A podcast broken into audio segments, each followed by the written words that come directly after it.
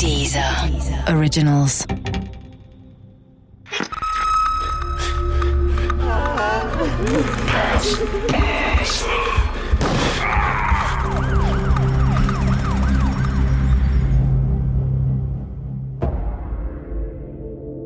Die XY-Bande.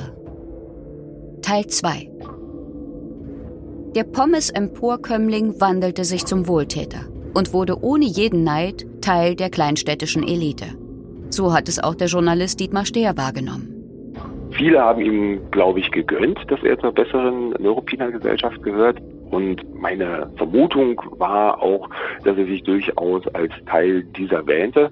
An sich war er, glaube ich, ähm, ein, und ist es auch nach wie vor, ein sehr gern gesehener Mensch für einen erheblichen Teil der Neuropiner. Also er hat zum Beispiel auch äh, im Fußballverein gespielt und sich durchaus auch als dessen Gönner hervorgetan, sich da auch nicht gescheut, auch mal mit ein paar Großkopferten in der Stadt anzulegen, um für den Verein Gutes zu bewirken und ist diesen Kickern also auch bis heute sportlich verbunden.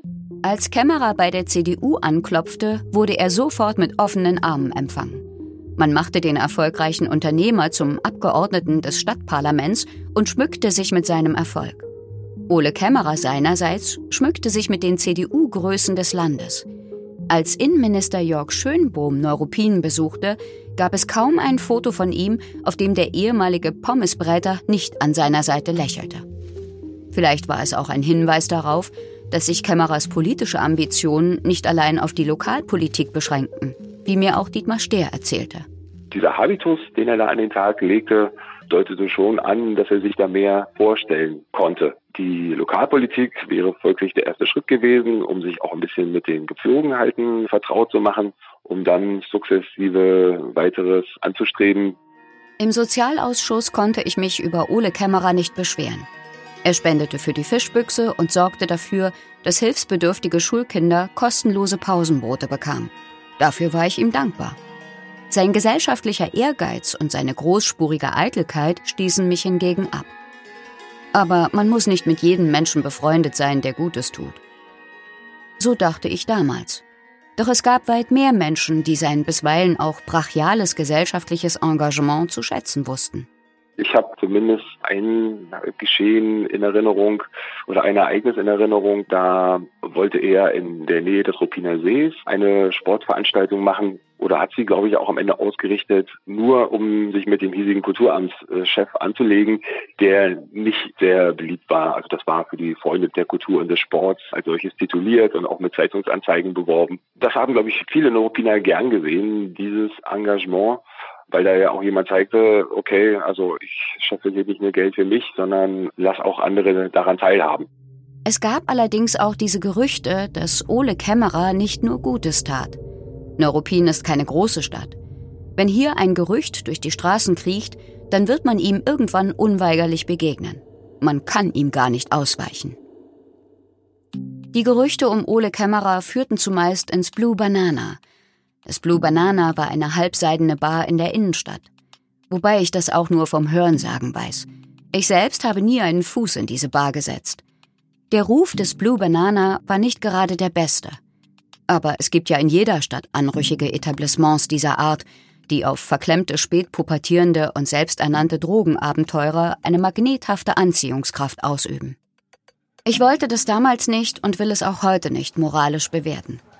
Wenn ich Jugendliche vor dem Blue Banana herumlungern sah, dann hatte ich kein gutes Gefühl dabei. Aber ich konnte es auch nicht verhindern.